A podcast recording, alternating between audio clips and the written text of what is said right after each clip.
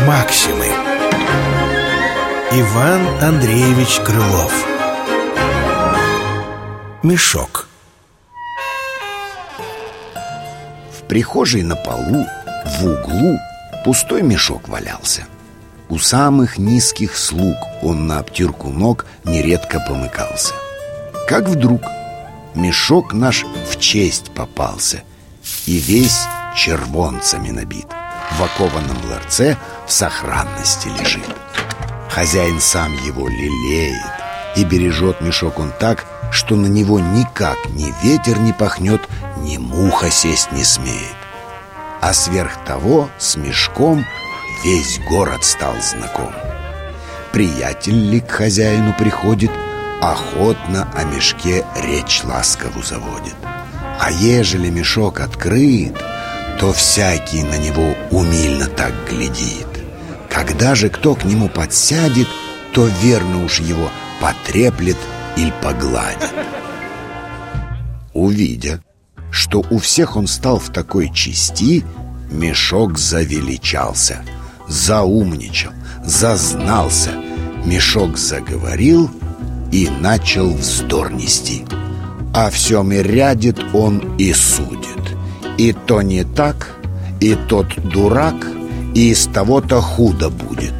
Все только слушают его, разинув рот.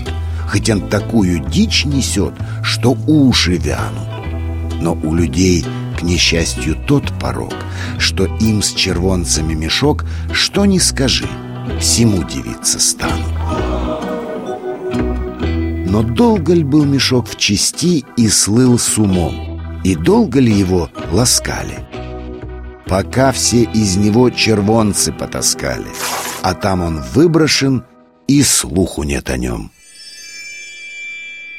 Мы басни никого обидеть не хотели Но сколько есть таких мешков между откупщиков Которые некогда в подносчиках сидели Или между игроков, которые у себя за редкость рубль видали – а ныне пополам с грехом богаты стали, с которыми теперь и графы, и князья друзья, которые теперь с вельможей, у коего они не смели сесть в прихожей, играют запросто в бастон.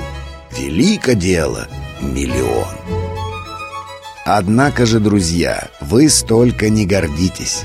Сказать ли правду вам тишком? Не дай бог, если разоритесь, и с вами точно так поступят, как с мешком. Максимы. Иван Андреевич Крылов. Мешок. Читал Андрей Филиппак